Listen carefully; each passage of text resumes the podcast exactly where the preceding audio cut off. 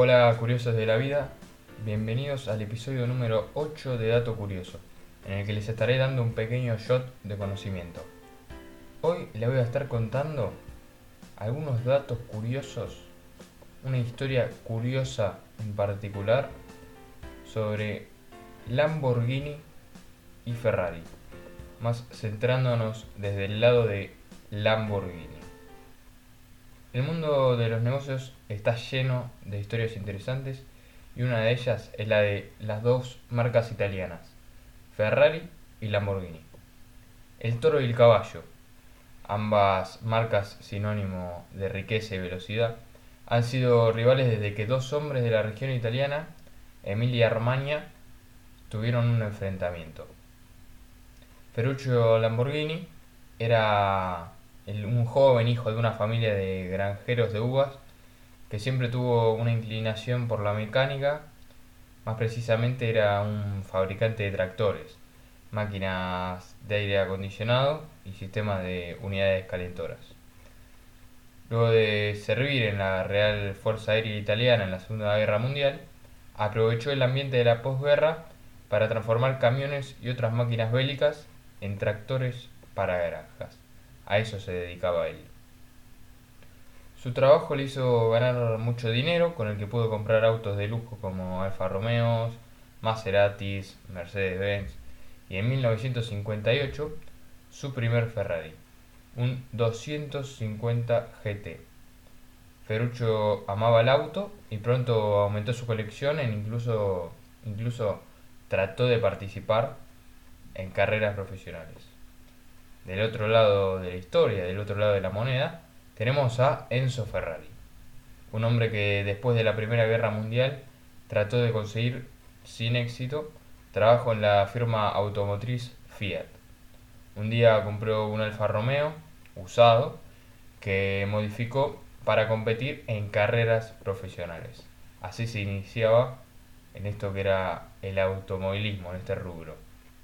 Años después, el hombre abriría la escudería Ferrari.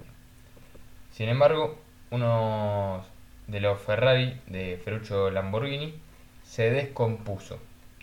Al tratar de arreglar el auto, el granjero notó que el embrague era el mismo que utilizaba para sus tractores.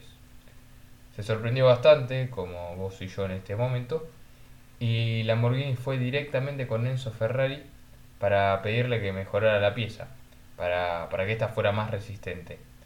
Ferrari se ofendió y le respondió diciendo que no era más que un constructor de tractores, que no sabía nada de autos deportivos. Claramente a Lamborghini esto no le gustó, no le gustó nada lo que le dijo, como tampoco te gustaría vos que vengan, vas a criticar, aunque sea una crítica, sea una crítica constructiva, que pueda mejorar la experiencia de ambos, eh, y la otra persona se lo toma mal y te trata mal. Entonces Lamborghini en ese momento decide transformar su afición en una herramienta para demostrarle a Ferrari que se equivocaba, que él sí sabía sobre este tema.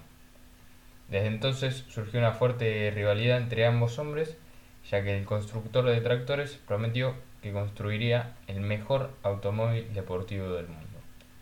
Inmediatamente instaló una fábrica en la provincia de Bolonia y tan solo cuatro meses después de la confrontación con Ferrari lanzó el Lamborghini 350 GTB, GTV, en el motor Show de Turín de 1963.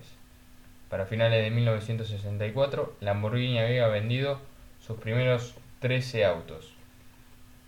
Por otro lado, Lamborghini jamás pudo superar la huella dejada en las competencias por Ferrari, ya que desde un principio Ferruccio destacó que las carreras no le eran rentables y que prefería, por decirlo de algún modo, competir en la calle, competir en la venta de estos autos deportivos.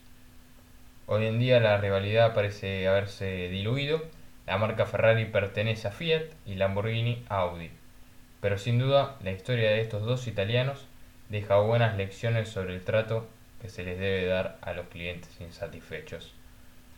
Nunca sabes quién puede convertirse en tu competencia. Esto fue todo por hoy. Espero que les haya gustado y que se, que se hayan sorprendido con esta curiosa historia. Les agradezco por haber llegado hasta este momento del programa, este, hasta este momento del episodio. Les agradezco por acompañarme episodio tras episodio. Muchos me, escriben a través de la página de Facebook principalmente, eh, incentivándome a, seguir, a seguir aportando datos.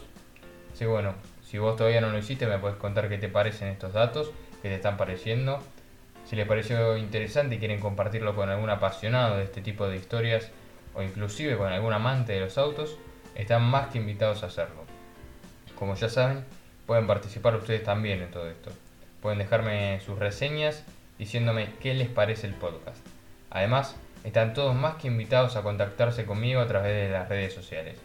En Instagram y en Facebook me pueden encontrar en arroba dato curioso podcast y en Twitter me van a encontrar en arroba dato curioso. Y pueden también opinar en Twitter con el hashtag Dato Curioso Podcast, que les voy a estar leyendo. Por estos medios se van a enterar cuando hay nuevo episodio. Además, me van a poder pedir si quieren que investigue sobre un tema curioso que a ustedes sepan, que a ustedes les interese, y los voy a estar mencionando en el episodio en el que trate ese tema. Les voy a estar dejando entonces las redes sociales en la descripción del episodio.